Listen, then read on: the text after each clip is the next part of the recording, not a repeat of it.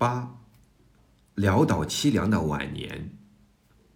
乾元二年到广德元年，李白五十九到六十三岁。乾元二年夏，李白来到江夏，因为意外的预设，又因为他在江夏官场上有一群故交，如江夏太守韦良宰、汉阳令王某等。原先寂灭了的从政之心，又被刺激复活。出至江夏的活动，几乎都是为了干业从政。如自汉阳病久归寄王明府，诗云：“圣主寒听子虚赋，相如却欲论文章。”经离乱后，天恩留夜郎忆旧游，抒怀赠江夏韦太守梁载云：“君登凤池去，雾气假生财。”江夏使君书席上赠史郎中云：“惜君生羽翼，一化北冥鱼。”然而，所有的干业活动均无结果。遂于本年秋往越州（今湖南岳阳市），复往零陵（今属湖南）。儿子伯禽大约在他预设后来到身旁。门有车马客行云：“忽而扫中堂，作客论悲心。”所以一时并无归意。先后在江夏、越州、零陵一带单留一年之久。由于干业无成，李白此期的诗有两个特点：一是多隐遁出世思想，如云：“愧无秋毫力，谁念绝硕翁？业者何所慕？高飞。”仰明鸿，弃剑学丹砂，临庐双玉铜。既言惜夫子，岁晚至方朋。留一郎半道承恩放还，艰辛克父之美，抒怀是惜秀才。客遇王子乔，口传不死方。入洞过天地，登真朝玉皇。吾将扶耳背，挥手随翱翔。赠别舍人弟台清之江南。海怀结沧洲，遐想游赤城。始叹澎湖事，悬觉天地清。淡然吟高秋，闲卧瞻太清。秋夕抒怀。欲飞怀沙客，但美采菱曲。所愿归东山，寸心于此足。春至远乡，有怀山中。二是，既然从政无望，索性酣饮旷达，故诗中多最后。扬狂语，蔑视功名富贵语，如云：“人生且行乐，何必足与归？”夜泛洞庭，寻裴氏玉清浊。华阙君山好，平铺湘水流。巴陵无限酒，醉杀洞庭秋。裴侍郎游书洞庭最后三首其三。不然名家暗谷系苍流，忽取江南女儿歌赵鸥。我且为君垂碎黄鹤楼，君亦为吾倒却鹦鹉洲。赤壁争雄如梦里，且须歌舞宽离忧。江夏。赠渭南陵兵。月色最远客，山花开欲燃。春风狂杀人，一日聚三年。即渭南陵兵。当他情绪最痛苦之际，索性将隐逸、求仙及富贵功名。完全予以否定，如他在江夏写的《江上吟》：“木兰织蟹沙塘洲，玉箫金管坐两头。美酒樽中置千壶，载妓随波任去留。”仙人有待乘黄鹤，海客无心随白鸥。屈平辞赋悬日月，楚王台榭空山丘。兴酣落笔摇五岳，诗成笑傲凌沧洲。功名富贵若常在。汉水亦应西北流。此诗充分表现了李白干业无成后迷茫不知所知的情绪。诗中提到了酣饮、行乐、神仙、隐逸、功名富贵和文学。最后的结论是，只有文学可以悬日月。李白的本质是诗人、文学家。但他从来不愿以诗人、文学家自居。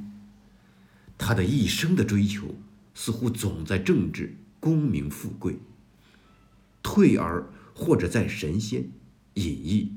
所谓“世设王霸略，将其宣冕容”，而剑飞万人敌，文妾四海生。江夏赠韦太守良宰的结局，本是他极不愿意承受的。李白终于在挫折面前认定文学是他最高的，也是最后的追求。这在李白来说有不得已的悲哀，却也不无几分自信和悟傲。上元元年（七百六十年秋），李白摆脱了干业不成的彻底失望，离开江夏，返至庐山。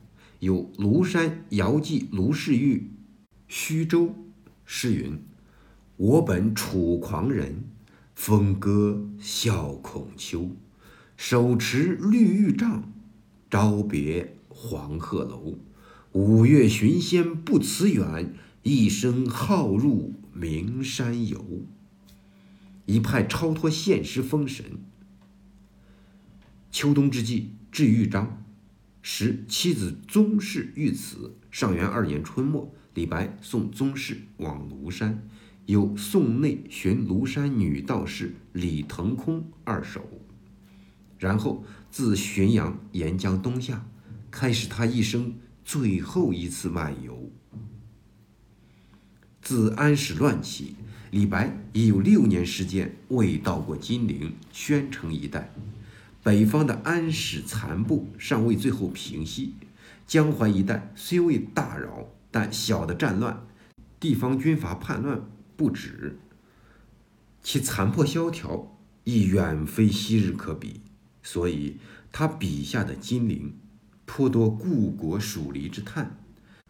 吉生石虎殿，路走姑苏台。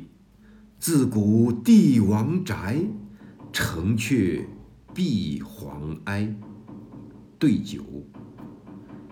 金陵风景好，豪士即心亭。举目山河异，偏伤周夷情。四作楚囚悲，不忧社稷清。金陵新亭。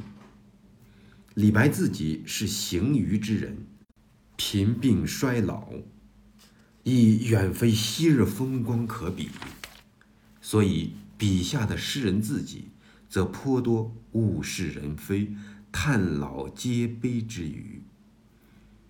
昨日朱颜紫，今日白发催。对酒，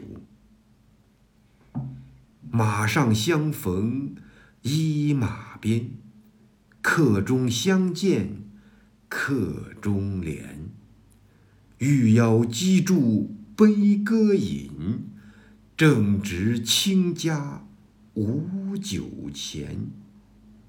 江东风光。不借人，枉杀落花空自春。黄金煮手快意尽，昨日破产今朝贫。最后赠丛生高振：家贫休好客，语拙。绝词烦，三朝空错墨，对饭却残冤。赠别丛生高武，天涯失乡路，江外老华发。江南春怀。李白一生漫游的中心很多，如安陆。江夏、兖州、长安等，但他对金陵、宣州的山水似乎更钟情一些。晚年最后一次金陵皖南的漫游，从他今存的诗来看，没有什么明显的目的。从心理上说，很可能只是为了在晚年有限的时日偿还了却他对金陵、宣州的怀念。在一年多的时间里。李白的足迹到过苏州、溧阳、溧阳今安徽和县、当涂、宣州，诗歌创作以应酬居多，热情显然大不如从前，有分量的作品几乎没有再出现。他已经失去了天宝初年的不平，天宝末年的焦虑和悲愤。杜甫的“匡山读书处”。头白好归来的呼唤，也可能传到李白耳朵里。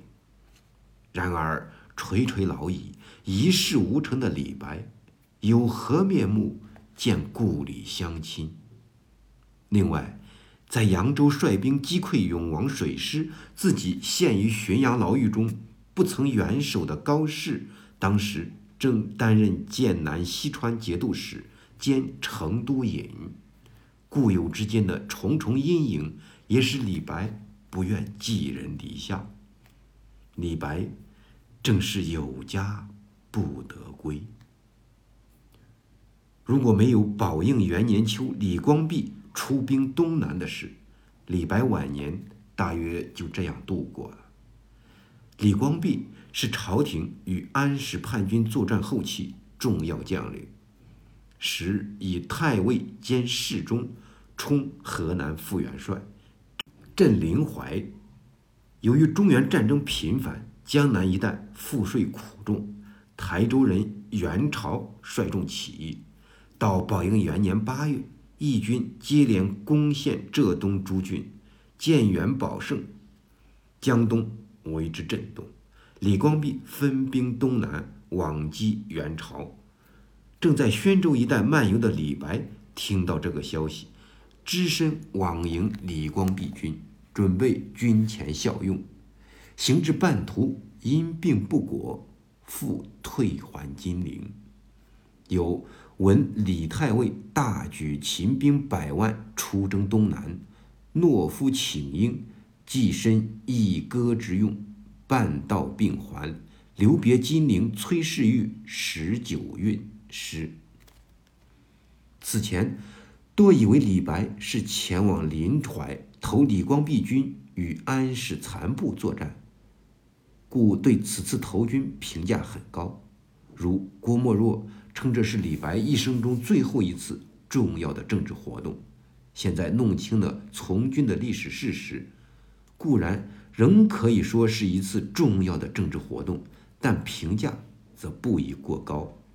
李白是热爱人民、同情人民疾苦的，但他不可能有我们今天对农民起义那样的历史观。在他看来，作乱于中原的安史叛军，与造反于浙东的元朝性质上并无区别。远在蜀地的杜甫常有习语诗，中有句云：“安得边雷公，滂沱洗吴越。”句下原著：“时浙右多盗贼，即指元朝起义。”所幸的是，李白从军未果，否则多少将成为白璧之奠。但同时也确实证明了李白政治上不甘寂寞。一直到晚年仍如此，即使在极度退堂灰心的情况下，稍经点拨，仍会死灰复燃。李白退归金陵后不久，即告别金陵群官，前往当涂。往当涂的原因有：一，李阳冰实为当涂令，李白称他为族叔，可以去依靠他；二。当涂景色优美，范传正新墓碑云：“万岁，渡牛渚机至姑熟，即当涂。越谢家青山，有终焉之志。谢家青山指埋葬南齐诗人谢朓的青山。终焉之志有寓家于此的意思，也有终老于此的意思。当涂是李白晚年择定的最后的居留地。”和长眠之地。李白自感此次病得不轻，所以立即结束漫游，前往当涂。宝应元年冬初，李白抵当涂，有献从书当涂载杨冰时，至十一月，李阳冰将离任他去。此时，李白沉眠病榻，已经不起。李阳冰是当时有名的书法家，文章兼美。李白想到自己凌乱的诗稿未曾整理，即在病榻之上尽付于李阳冰，主为编辑作序。李阳冰编辑即《草堂集》作序完毕的时间，应是宝应元年十一月乙酉十日。编辑作序一毕，即离任他去。序云：“临当挂冠，公又及疾。及疾之后，李白是否病逝，李阳冰并不知道。后世学者据含糊的确定，宝应元年十一月或冬，李白卒于当涂，享年六十二岁。然而，这个结论下的未免有些粗率。事实上，李白的病。”渐有所缓和。次年，广德元年（七百六十三年春），有游谢氏山亭诗：“轮老卧江海，再欢天地清。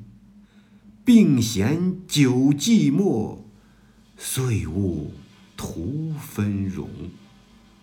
借君西池游。”聊以散我情，扫雪松下去，门罗石道行。谢公池塘上，春草飒一声。花枝拂人来，山鸟向我鸣。田家有美酒。落日与之亲，醉罢弄归月，遥心稚子营。诗中所写及用谢灵运池塘春草典故，都是久病大病之后初愈景象。再欢天地清，则是指本年春史朝义的兵败自缢，长达八年的安史之乱彻底平息。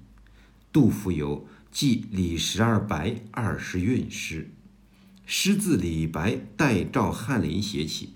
直到刘夜郎预设，最后两句是：“老吟秋月下，病起暮江滨。”李白流放预设出，杜甫有不见诗，题下注竟无李白消息。只有当李白定居当涂后，杜甫才可能寄诗给他。而李白只有在当涂的大病，才能为杜甫所知。并称得上是病起暮江滨。这一年，李白往来于宣城与当涂间，估计宗室寄居在宣城，而儿子伯禽住在当涂。宗室一直未与白前妻子女住在一起。重阳节，李白在当涂龙山赏菊，次日再登龙山，有九日龙山饮。